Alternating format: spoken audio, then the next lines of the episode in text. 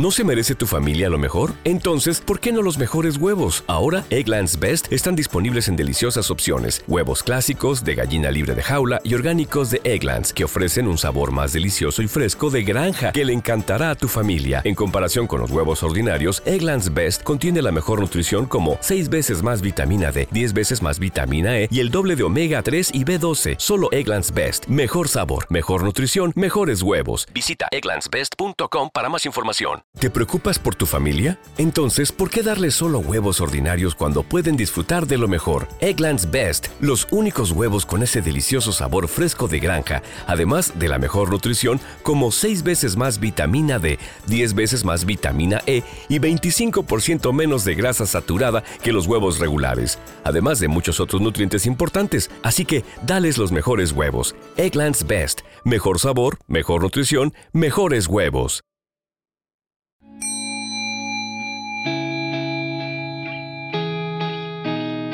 Para entrar en tu mente no existe una llave maestra.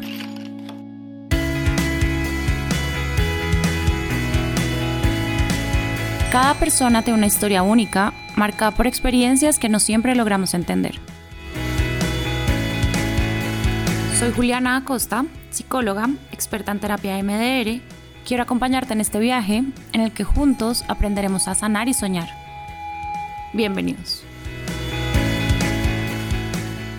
El episodio de hoy es un poco raro para mí hacerlo porque creo que yo personalmente estoy muy poco acostumbrada a hablar de mí y una de las ideas que tuve fue como contarles sobre el proceso de mío personal y profesional de cómo ha sido la carrera que escogí, la maestría que hice, como por qué me fui por este camino y cómo ha sido para que vean que también pues hay un ser humano detrás de esto y esto es lo que más quiero como dejarles como que quién soy yo y quién hay detrás de Sanar y Soñar y de Juliana Costa psicóloga porque sí, pocas veces uno habla de eso y cuando pensé hacerlo sobre esto dije como pues para qué si no tengo nada tan interesante que contar, ¿no? Como que siempre creo que existe esa voz como de, no, si entrevisto a alguien, su historia es súper importante, pero hablar de mí, tal vez a la gente no le va a interesar tanto o no le va a importar, no tengo nada tan chévere que, que pueda como hacer un episodio de eso.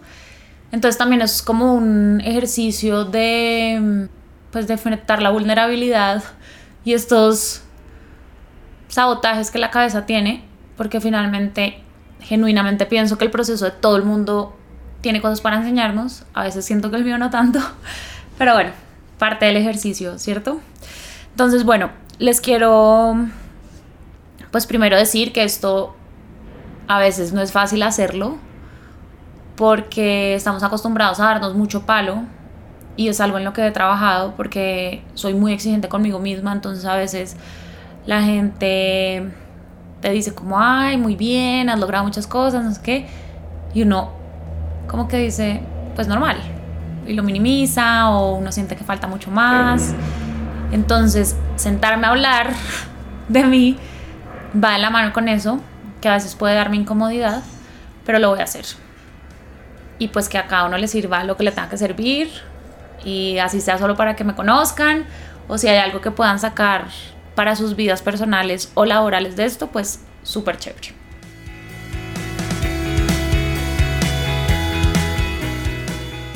Eh, yo soy la mayor de cuatro hermanos, del mismo, mismo papá y mamá. Mis papás se separaron cuando yo tenía 19 años, lo cual fue muy raro porque yo ya estaba grande. Pues entre comillas, los papás de mis amigas se separaban cuando eran más chiquitas, entonces era como diferente a todas las dinámicas familiares. Eh, sin duda alguna esto fue algo que pues marcó mi vida. No podría decir que fue algo traumático, pero sí fue algo que requirió que todos nos acomodáramos a dinámicas diferentes. Mi papá y mi mamá, personas muy presentes, hoy en día tienen muy buena relación. Con mis hermanos, la verdad, somos muy cercanos. Con el menor me llevo 15 años. Pero bueno, eso es con respecto al tema familiar. Eh, cuando era muy chiquita tuvimos una mm, crisis muy difícil económica a los 10 años nos tocó irnos del país a vivir a España por situaciones económicas, lo cual creo que también fue algo que sin duda marcó mucho mi vida. fue perder de alguna forma todo lo que uno considera como bases sólidas, como el colegio, los amigos, la familia, la casa donde vivíamos. Y un día, pues todo eso se difuminó, por decirlo de alguna forma, y con nuestras maleticas nos fuimos a vivir a otro país. Y fue un proceso que sin duda fue muy enriquecedor, pero fue muy difícil en muchos aspectos, sobre todo me imagino que para mis papás aún más, pero creo que también hoy cuando miro para atrás veo mucha resiliencia y en vez de parálisis de ellos ante las situaciones difíciles, como buscar muchas soluciones y bueno, es que creo que cuando uno tiene hijos no tiene más opciones. Entonces nos fuimos a vivir a España, vivimos cinco años allá, eh, una edad complicada para mí, de los 11 a los 16 vivimos allá y a los 16 otra vez nos devolvimos para Colombia. Entonces cuando yo ya sentía otra vez que estaba creando esas bases sólidas que de alguna forma había perdido, otra vez se estaban viendo pues afectadas o, o atacadas. Y lo más difícil de todo eso era que cuando volvimos por haber estado en España y no haber estado en colegio bilingüe como era en el que yo había estado, no podía entrar al mismo colegio. Entonces, por mucho que volviera al mismo lugar, era un lugar que se sentía súper diferente para mí. Y esto pues me generó muchas inseguridades, como ansiedad, un duelo muy difícil como de la vida que ya había como construido. Finalmente creo que la adolescencia es una etapa donde uno hace todo lo que sea por pertenecer y yo ya me había adecuado y había acomodado mi vida a lo que vivía. Pero bueno, pues así lo decidieron mis papás em, y nos volvimos. Creo que en dinámicas familiares pues aprendimos que lo único que teníamos éramos nosotros porque vivíamos literalmente en un lugar nuevo donde no conocíamos a nadie, no teníamos familia y éramos pues en ese momento los cinco, mis papás, mis dos hermanos y yo.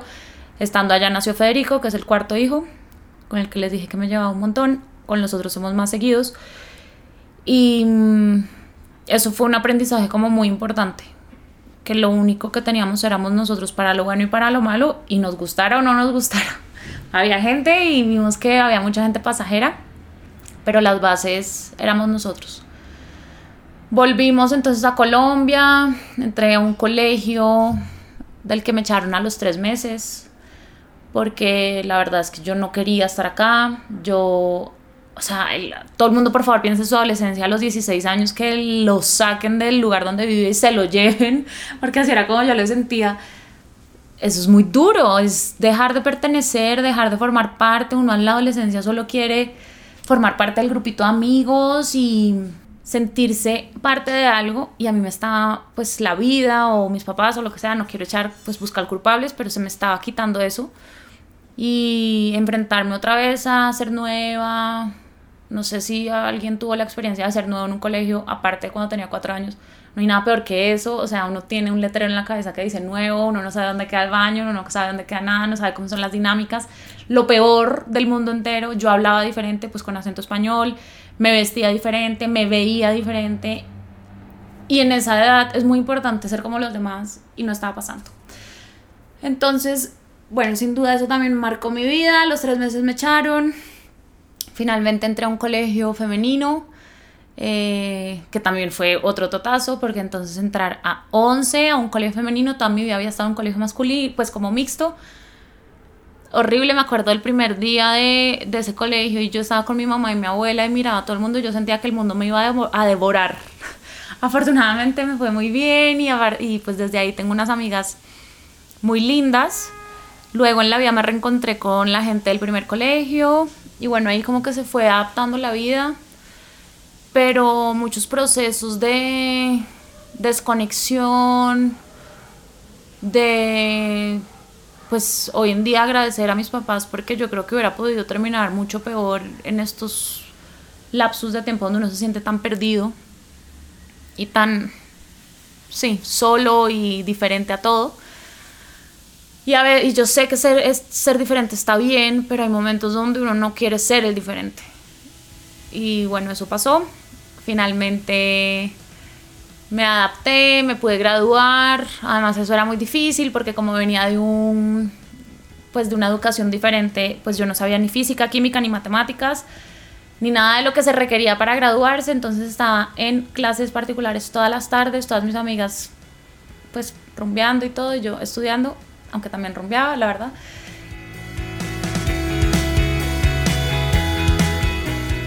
Después, bueno, me gradué, entré a la sabana. Ah, bueno, algo que siempre tuve claro en mi vida era que yo quería ser psicóloga. Y es muy raro porque siempre lo supe, o sea, yo desde chiquita decía que yo iba a ser psicóloga, iba a ser psicóloga, yo no sé yo qué me imaginaba eso, pero yo iba a ser psicóloga. Y cuando me fui a España, que estaba un poco, como les dije, como perdida y confundida con la vida y con todo, mi papá me, me hacía escribir en un papel cuál era mi sueño de vida. Yo decía, que Lora. Y escribía, ser psicóloga. O sea, eso quedaba en algún lugar, pero mi papá me ayudaba como a rescatarlo.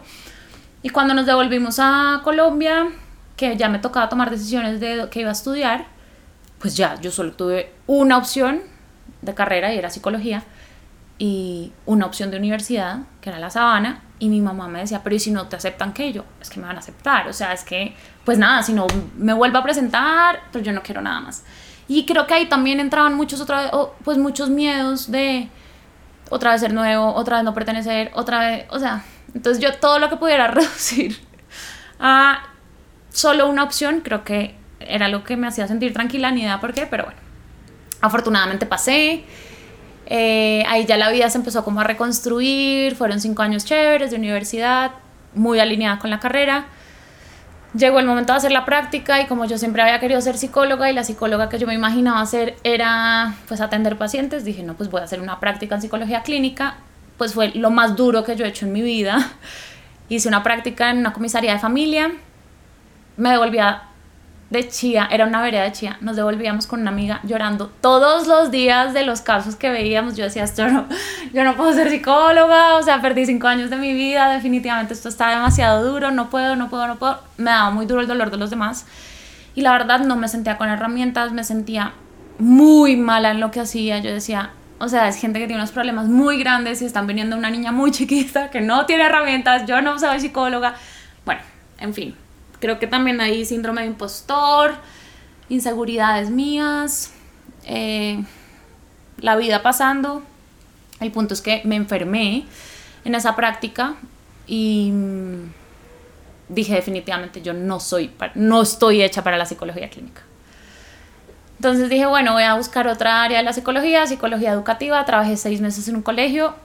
Tampoco fue nada que me conectara, o sea, fue chévere, aprendí un montón y creo que eso también es importante, ver cómo cada cosa que uno hace en la vida le va enseñando diferentes cosas y le va dejando diferentes aprendizajes. Y me dejó muchos aprendizajes.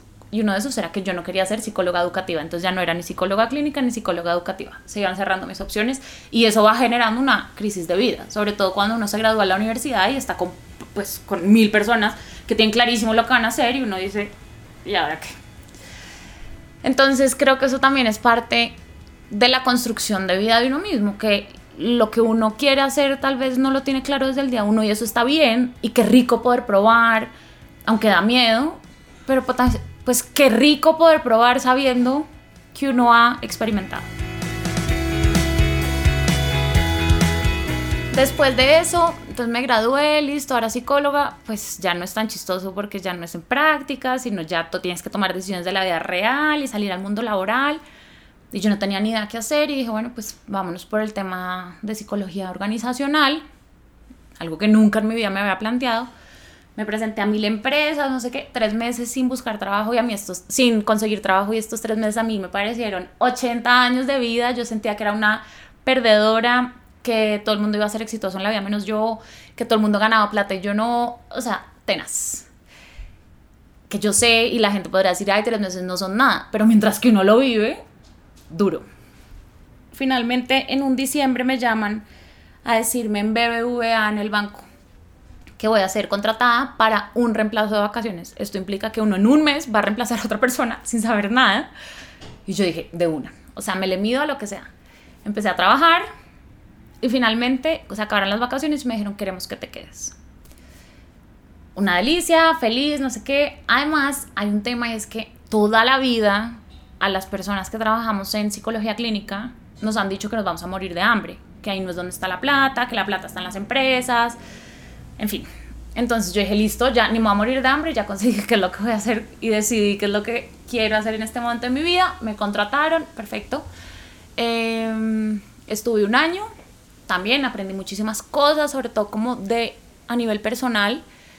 Me encontré con gente muy linda, pero tampoco era. Entonces, otro problema, porque ya era tres áreas de la psicología y ninguna era para mí, algo pasaba.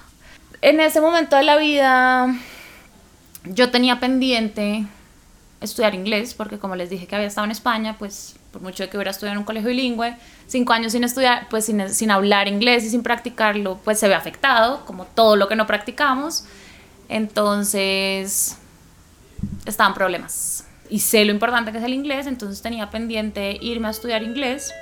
Y por cosas de la vida. Próxima parada, Estados Unidos. Se dio la oportunidad, me fui a hacer au pair, que es cuando uno se va a trabajar con una familia eh, y a cuidar sus niños, porque además otra cosa que yo quería era hacerlo por mis propios medios y no que mis papás tuvieran que, ya me pagaron la universidad, no quería que me tuvieran que pagar algo, pues para irme a estudiar inglés muy caro, porque todavía quedaban tres hermanos míos, bueno.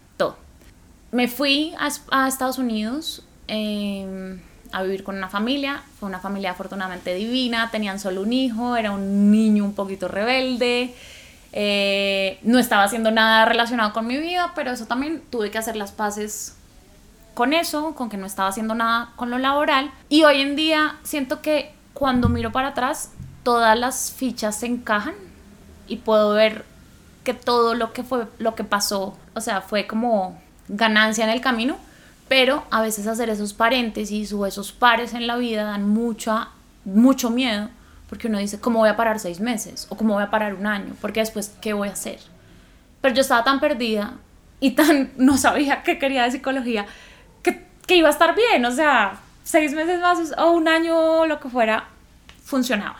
Estando allá, entonces, bueno, empecé a estudiar inglés. Em, era por un año.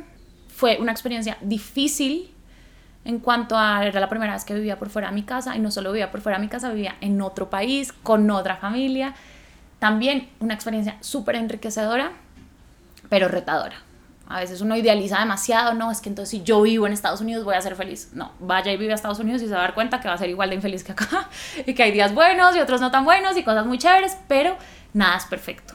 Entonces ahí siento que es una de las veces donde más me he enfrentado a mí misma y a las herramientas que tenía en ese momento.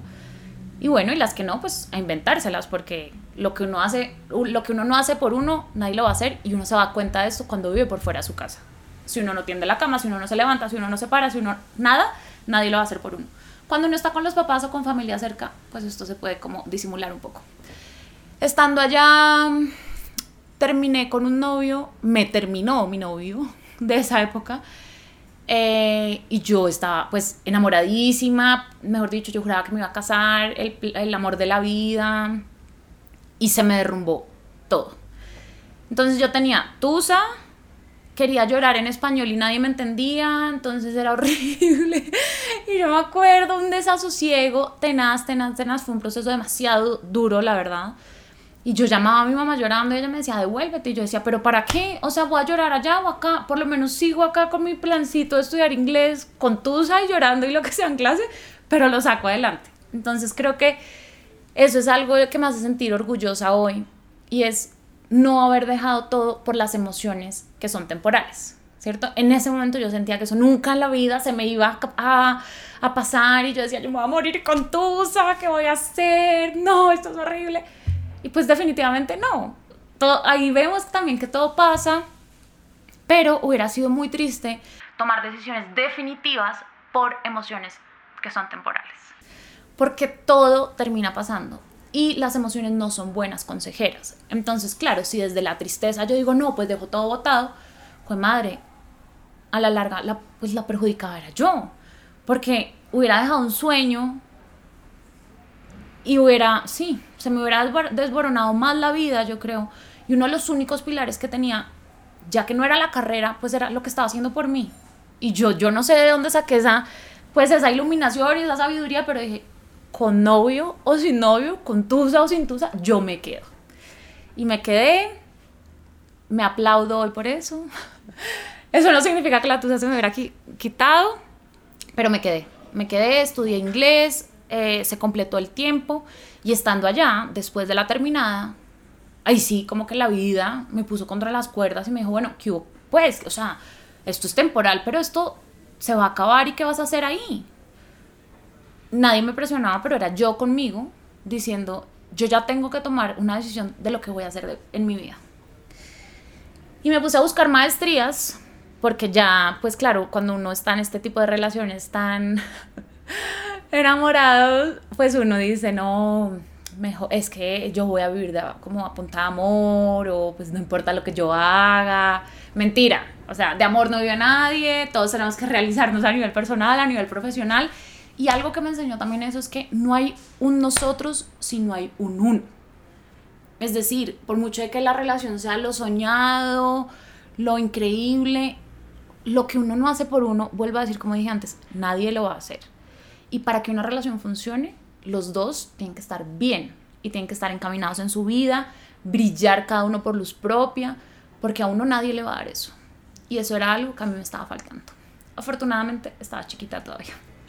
Y tenía formas de remediarlo. Igual pienso que nunca es tarde para tomar este tipo de decisiones. Así uno esté casado, tenga 50 años, lo más importante en la vida es cumplirse a uno y o sea, sentir que uno se está cumpliendo en lo que sea.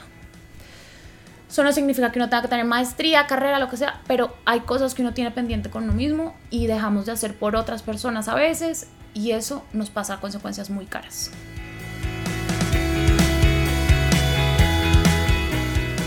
Entonces, estando allá, dije, bueno, pues ahora sí, ¿qué es lo que voy a hacer? Y empecé a buscar un día como maestrías en España. En España hay, de verdad, 900 maestrías y hay en todo lo que uno quiera. Entonces yo, bueno, en psicología clínica, pero nada me sonaba hasta que un día encontré maestría en terapia familiar y de pareja. Y yo siento que eso fue como que la vida me lo mandó.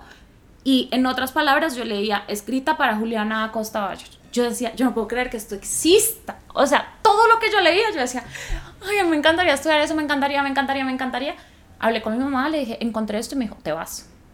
O sea, ¿qué hay que hacer? Aplica. Faltaban cuatro meses para, para que empezara la maestría. Ya estaban cerrando aplicaciones y mi mamá, haces todo ya, llamas intenseas, bla, bla, bla. Bueno, apliqué, me aceptaron, se acabó el tiempo de los cuatro meses y me fui para España. Yo otra vez jurando, cuando me vaya a España voy a ser feliz. O sea, ya, ya no voy a tener tusa, allá todo va a estar perfecto. Otra mentira. Lo que uno tiene con uno, se lo lleva con uno. Eso no es como que esto le pertenece a Estados Unidos o esto le pertenece a Colombia o a Girardot o a Bogotá lo que uno tiene que no está solucionado se va con uno. Me fui a España, estudié en la Universidad de Salamanca, fue de verdad una experiencia completamente increíble. Yo llegué a esa maestría y yo me sentaba allá y yo me pellizcaba porque yo decía, yo no puedo creer que esto exista. O sea, la maestría y como yo aprendía era con profesores, unos duros en psicología, haciendo terapia.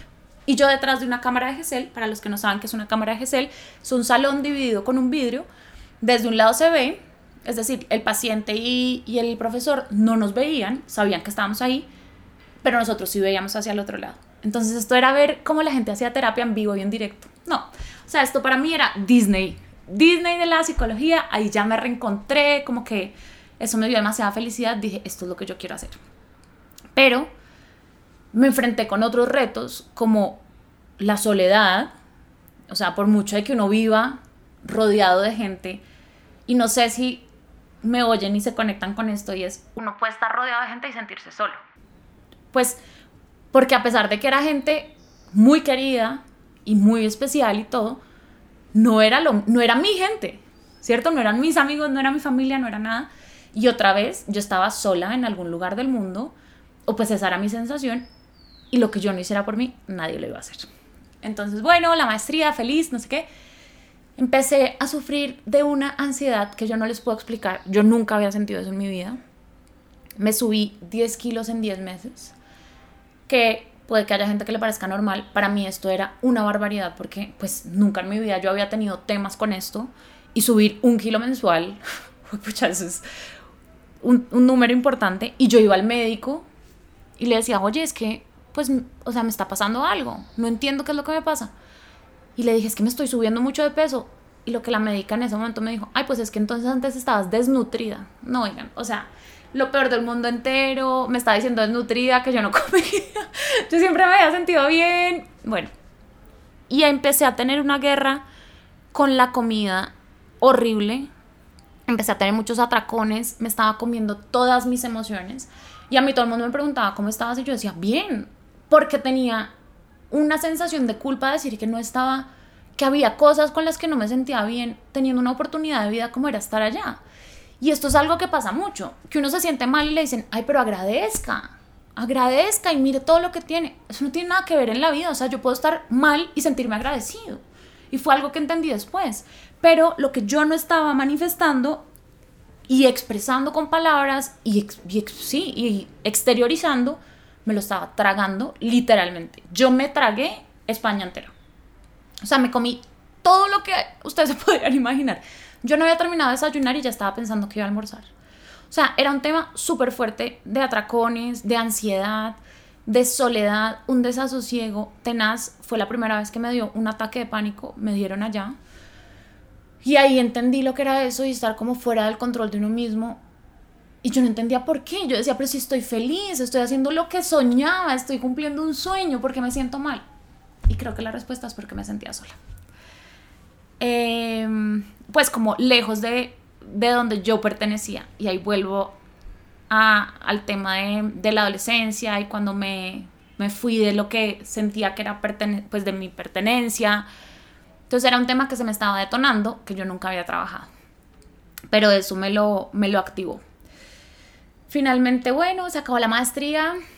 Eh, me gradué, esto fue el logro más infinito de la vida para mí. Vivir en España fue espectacular y eso también me hace pensar que no hay cosas buenas o malas en la vida, ¿cierto? Sino que pues hay diferentes grises y una experiencia buena puede tener también muchas cosas difíciles o las experiencias difíciles pueden enseñarnos muchas cosas positivas y esto fue una experiencia que fue espectacular pero fue muy difícil también la volvería a vivir 80 mil veces más pero tuvo muchas cosas retadoras me devolví a Colombia feliz y yo solo le decía a mi mamá, ¿y ahora uno qué hace? O sea, uno dónde manda una hoja de vida para ser psicólogo clínico. Bueno, entonces fundaciones, no sé qué. Pero a mí nada me sonaba y me daba mucho miedo llegar a estar desempleada otra vez. Porque todo el mundo seguía con su vida, todo el mundo era exitoso y yo volver a empezar. Llegué y un día una amiga me dijo, oye, es que hay alguien que está abriendo un centro de psicología, no sé qué, mándale tu hoja de vida. Ahí mismo. A las tres semanas yo estaba trabajando, yo sé que esto es algo demasiado como bueno para ser verdad, pero así fue, yo lo visualicé y yo en toda mi maestría le decía a mi mamá, yo no voy a estar desempleada mucho tiempo, yo no, ahí mismo llegue y me voy a emplear. Y bueno, ahí pasó, afortunadamente empecé a trabajar en un sitio que se llama Transformando Experiencias, me dieron la oportunidad, creyeron en mí y otra vez el síndrome del impostor, yo decía, cuando ellos se den cuenta que yo no sé, me van a echar, y el, el, dueño del centro lo único que me dijo es, yo confío en ti. O sea, yo confío en todo lo que tú me estás diciendo. Y yo decía, lo estoy engañando.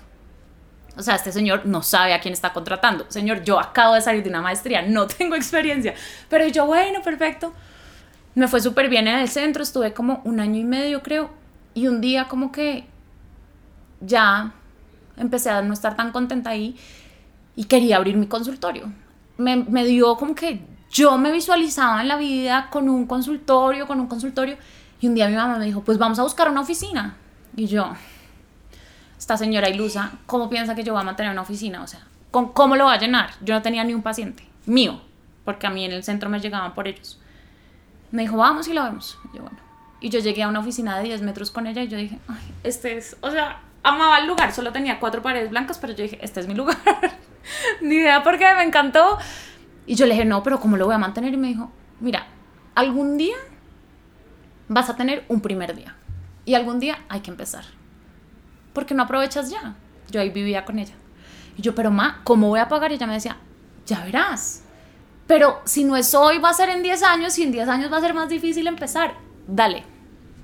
Lo cual agradezco un montón porque siempre fueron mis, mis apoyos decidí abrirlo. El primero que estaba ahí poniendo los cuadros era mi papá, o sea, esto era un apoyo familiar, otro nivel, toda mi familia haciéndome barra y yo con cero pacientes.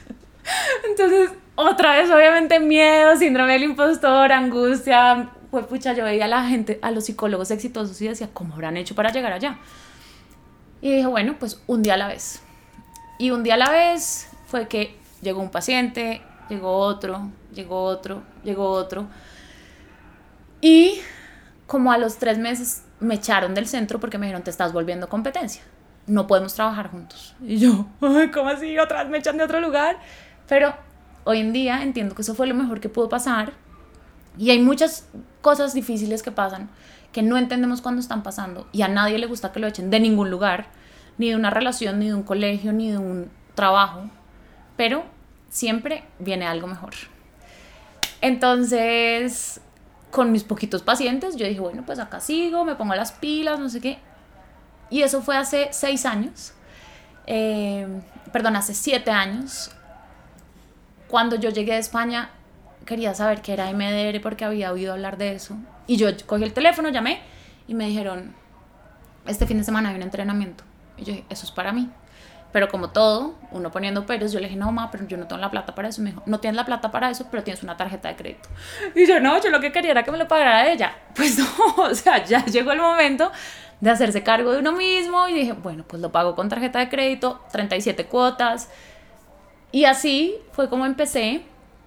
Pero, y bueno, ya hice nivel 1, nivel 2 de MDR, bla, bla, bla, bla, bla, todo lo que les he contado, tal vez en otros espacios. Hoy en día, y en este momento, tengo el corazón inflado porque hoy en día tengo tres personas que trabajan conmigo bajo el nombre de Juliana Costa, psicóloga.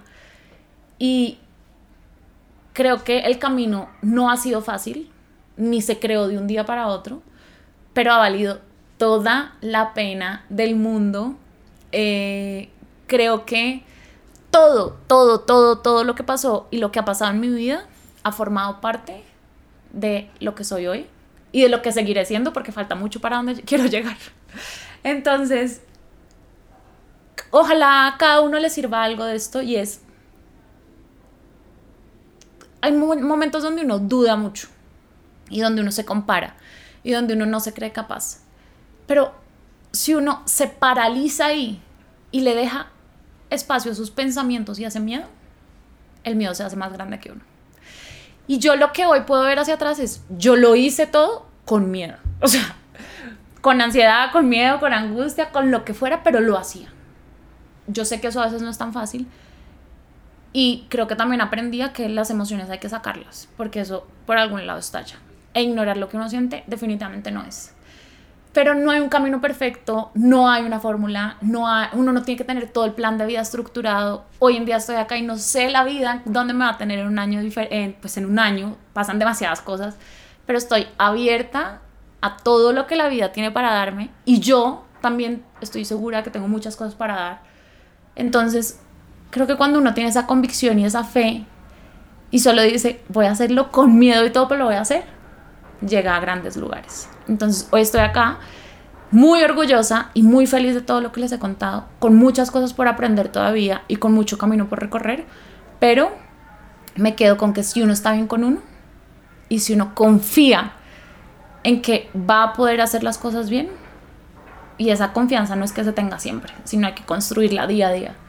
Las cosas pueden salir y ahí es como uno va construyendo la vida pues de los sueños tal vez si ustedes están pasando por un momento difícil, si no ven una salida, si no encuentran cómo van a vivir sin esa persona, si no saben cómo van a estar sin ese trabajo, si no saben cómo se van a mantener porque les toca empezar de ceros, si les tocó migrar o irse de un lugar a otro o bueno, tantas cosas que pasan en la vida. Todo en la vida pasa. Todo en la vida pasa y todo nos hace más fuertes. Lo importante es eso que nos, queda, que nos dejó herida, trabajarlo. Y eso que no está resuelto, entender que tarde o temprano va a manifestarse, pero va a estar bien. O sea, la vida tiene planes tan grandes para uno que uno ni se los imagina, que cuando uno hace las cosas con dedicación, amor y, y convicción, las cosas salen bien. Esto no significa que el resumen que les hice haya sido fácil. Oigan, esto tiene trabajo y estudio de atrás que ni les puedo explicar. Hoy en día pues tengo dos maestrías. Eh, estoy, estoy entrenándome para ser supervisora de MEDER en Colombia. Esto tiene pues estudio, horas de trabajo, pacientes, eh, supervisiones, cosas difíciles, sin duda. Pero vale absolutamente toda la pena del mundo. Entonces, si les gustó y creen que alguien le puede servir, por favor, compártanlo. Quisiera oír sus comentarios. Eh, ojalá algo de lo que dije les llegue. Síganme para que puedan seguir viendo los otros episodios y todo lo, lo que viene. Si pueden, por favor, califiquen Sanar y Soñar. Este es un espacio para que todos podamos ver que se puede sanar y que se puede soñar en grande en la vida.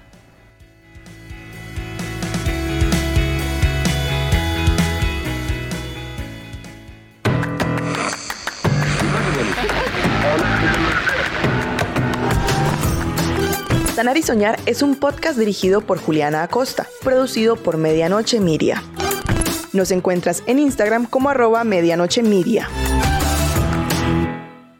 ¿No se merece tu familia lo mejor? Entonces, ¿por qué no los mejores huevos? Ahora, Egglands Best están disponibles en deliciosas opciones. Huevos clásicos, de gallina libre de jaula y orgánicos de Egglands, que ofrecen un sabor más delicioso y fresco de granja que le encantará a tu familia. En comparación con los huevos ordinarios, Egglands Best contiene la mejor nutrición como 6 veces más vitamina D, 10 veces más vitamina E y el doble de omega 3 y B12. Solo Egglands Best. Mejor sabor, mejor nutrición, mejores huevos. Visita egglandsbest.com para más información. ¿Te preocupas por tu familia? Entonces, ¿por qué darles solo huevos ordinarios cuando pueden disfrutar de lo mejor? Egglands Best, los únicos huevos con ese delicioso sabor fresco de granja, además de la mejor nutrición, como 6 veces más vitamina D, 10 veces más vitamina E y 25% menos de grasa saturada que los huevos regulares, además de muchos otros nutrientes importantes. Así que, dales los mejores huevos. Egglands Best, mejor sabor, mejor nutrición, mejores huevos.